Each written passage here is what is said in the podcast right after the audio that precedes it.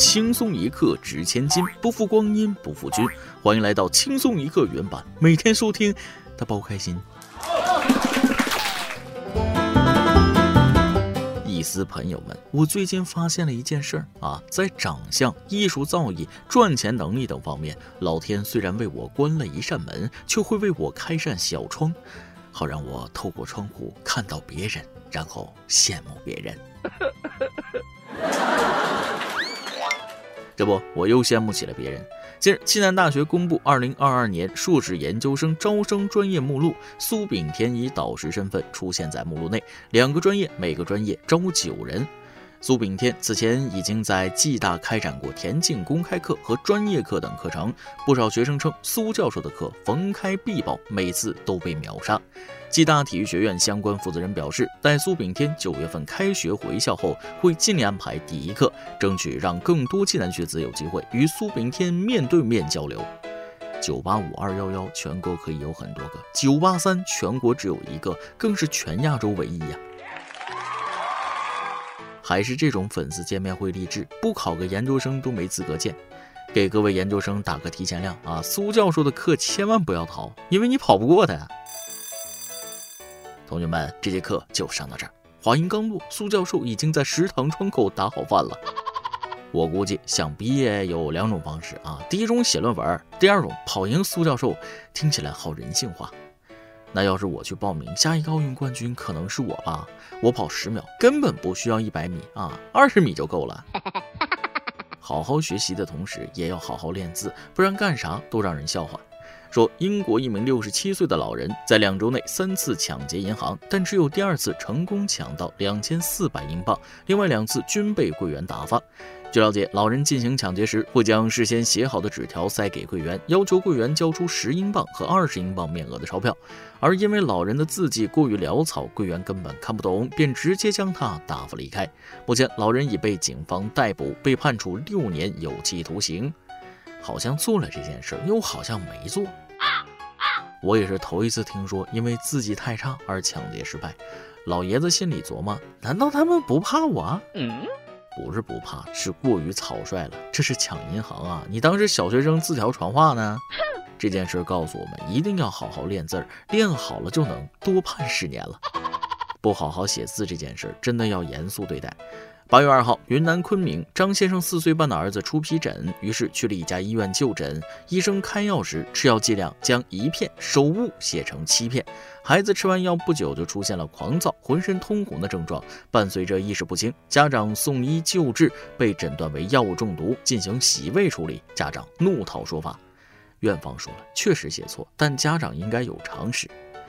哎呀，我相信你的专业，你跟我讲常识，啥叫常识？我们的常识是要听医生的，也就是遵医嘱。说真的，当你真的生病的时候，医生说的话有谁敢不听？这也能甩锅给家长？这医院真是绝了。既然有了这种事儿，以后给孩子吃药的时候，如果剂量太多，各位家长一定要留个心眼儿，孩子的健康最重要。知错能改，善莫大焉，不要等到了不可挽回的时候才知道后悔。这不，不知悔改，郭美美又二进宫了。八月十三号，上海铁路运输法院对被告人郭美美销售有毒有害食品一案进行了公开开庭审理。此前，郭美美已签署认罪认罚具结书，但当庭翻供称对所销售的减肥糖可能非法添加西部曲明的情况并不知情。经公诉机关举证，郭美美才认罪。公诉机关认为不再适用认罪认罚从宽制度，公诉机关建议量刑两年九个月。庭审结束后，上铁法院将择期对本案进行宣判。他不是在坐牢，就是在坐牢的路上。合着这孩子就是为坐牢而生的。他不刚出来，里边有啥让他迷恋的东西吗？郭美美说了，里面个个都是人才，说话又好听。今年都三十岁了，好像做什么都是错的。你老是看刑法里写的东西赚钱，那能不出事儿吗？等下次出狱，美美肯定已经是踩缝纫机高手了。有的人为了活着拼命的努力，有的人活着偏偏想作死。八月八号，重庆民警张一浩和同事相约去网吧玩游戏，两人在游戏里一直输，听见网吧的广播里说有一名最强王者上线，出于好奇，他便朝旁边的位置看了一眼，发现一男子与案件嫌疑人十分相似，便立马通知单位的值班同事，将该男子传唤回派出所接受调查。两个双排连跪的青铜把最强王者抓了。这波是青铜逆袭吊打王者。此时的峡谷之巅有一枚大神正在陨落，所以别再骂游戏中忽然不动的队友了，他也许是被警察带走了。估计被抓的时候，王者还纳闷呢：什么世道？游戏打不过，竟然报警抓我？十年王者无人问，一朝入狱天下知。不愧是最强王者，走哪都自带 buff。不过犯了罪还不低调，这是我见过最嚣张的最强王者。这下好了，大家都知道你是最强王者了，只是因为游戏的时候多看了你一眼。在此科普一个冷知识：两天不打王者可以积一辈子口德。有人打游戏自带 buff 啊，有人唱歌加 buff。八月十一号，河南灵宝雷先生和朋友们在夜市喝酒，邻桌发生激烈冲突，朋友却一脸淡定继续弹唱，画风十分清奇。雷先生介绍，事发时隔壁桌突然闹了起来，当时我们也喝得多，我朋友唱歌也好听，都在兴致上就没管。雷先生表示，随后警方赶到现场，把涉事双方都带走了。现在打架都有背景音乐了，你搁那助兴呢？各忙各的，载歌载舞啊！这么燃的场面，当然要配上 BGM，接着奏乐，接着舞，一看就是见过大场面的人。我称之为战场吟游诗人。有人喝醉酒打架，有人喝醉酒弹琴，而有的人没喝就开始飘了。近日，网友举报一轻型蓝板货车行驶中，两男子坐在由货箱改造的泳池内玩水。民警立即核实，并通知货车驾驶人邹某到派出所接受调查处理。经查，邹某上网自学搭建货箱泳池，并在好友徐某、张某去钓鱼。民警对邹某驾驶货车违反规定载客的违法行为，依法给予罚款一千元、记六分的处罚。警方提示，货车违规载客，安全隐患重重，切莫把生命。当儿戏，男人的快乐就是这么简单，但是违法不行。戏水一时爽，罚款愁断肠。果然钓鱼佬除了钓鱼不行，其他啥都行。男人至死是少年，这句至理名言全世界都通用。你见过海鸥学狗叫吗？近日，英国利物浦一名男子家的阳台上住着一只海鸥，当他示范了一下狗叫之后，海鸥竟然学了起来，也发出令人惊讶的狗叫声。该男子说：“这只海鸥有点吵，所以他礼貌性的问他是否能发出不那么令人讨厌的声音，并给他演示了狗叫。从那之后，他们就经常对着学狗叫。他还说，这只海鸥在他的阳台上抚养孩子，小海鸥要六到八周后才能飞，所以他们还需要相处几周时间。很好，成功带偏，想必这海鸥已经忘了本来是咋叫的了。”短时间内掌握一门外语，不愧是海鸥啊，可太能了！这对于海鸥种族来说具有里程碑式的意义。历史上从这一天开始，海鸥学会了狗叫，它就是海鸥历史上第一个叫出狗叫的鸥。多年以后的海鸥的历史课本或生物课本。后来，这只学会狗叫的海鸥回去之后，就出现了鸥传鸥的现象，当地人百思不得其解，为什么这里的海鸥会狗叫？感觉最近的小动物啊，都在往成精的方向发展。一只猴子出现在上海金山吕巷镇的居民家中及周边厂房内，它不仅在屋顶嬉戏，还直接跑到房间里偷吃饼干、桃子。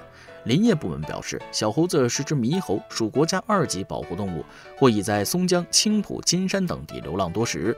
两周前曾在朱泾地界发现过，一直在找它，希望能顺利抓捕到，移交到野生动物保护机构。但它十分机敏，且会爬树、游泳，一直抓捕未果。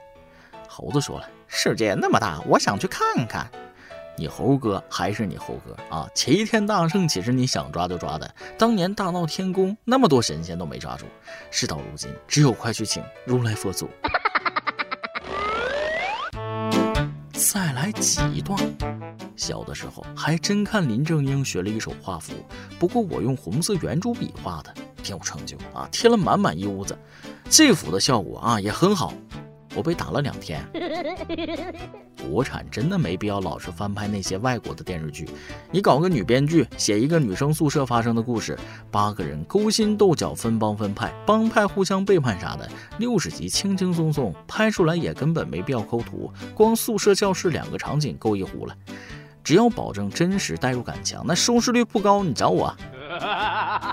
伴随着一阵心痛，我突然闭上眼睛，捂住胸口，表情扭曲，快速的把手机扔到桌上。总是小心翼翼地问我：“哎，你咋了？身体不舒服吗？”我就说了：“没事儿，刚把花呗还了。”一首歌的时间。QQ 群网友，我不是落幕说了。我是一名在浙江的普通中学生，自小学起就成为了轻松一刻的粉丝。在一九年九月份，我加入了 QQ 的一群，从此我的生活里就多了一份色彩。玉兰阿姨是最像我长辈的，刚进群就叮嘱我要好好学习。疫情时还怕我作息不规律，光在群里聊天，定时将我禁言。但现在她应该是去寻找属于她自己的爱情了吧？帮主是一个有家庭有工作的大叔，我很喜欢他，因为他会在我无聊的时候陪我胡闹，在我将误入歧途时将我拉回来。最近还给他一家推荐了手机，终于让我的数码知识有了用武之地。还有在跟我冷战的三木，性格直率的红姐、猫姐、瘦瘦、内裤叔，他们都让我在群里感受到了家一样的温暖。我与轻松一刻一样，在网友的见证下成长。我希望轻松一刻和喜欢他的网友们，面对困难时坚韧不拔，迎难而上，并对生活充满向往。最后一首新裤子的《没有理想的人不伤心》送给你们，祝身体健康，万事如意。每当看到一丝朋友们对我们的鼓励，小编写稿的时候都非常感动啊！下个月就是轻松一刻九周年了，希望我们能与你们奔赴一个又一个九年，感谢有你们同在。以上就是今天的网易轻松一刻，由电台主播讲当地原汁原味的方言播轻松一刻，并在网易和地方电台同步播出吗？请联系每日轻松一刻工作室，将您的简介和录音小样发送至 i love 曲艺 at 幺六三点 com。老规矩，祝大家都能头发浓密、睡眠良好、情绪稳定、财富自由。我是墩儿，咱们下期再会，拜拜。我最爱去的唱片店，昨天是他的最后一天。曾经让我陶醉的碎片，全都散落在街边。我最爱去的书店，它也没撑过这个夏天。回忆文字流淌着怀念，可是已没什么好怀念。可是你。曾经的那些梦，都已变得模糊，看不见。那些为了理想的战斗，也不过为了钱。可是我最恨的那个人，他始终没死在我面前。还没年轻就变得苍老，这一生无解，没有我的空间。没有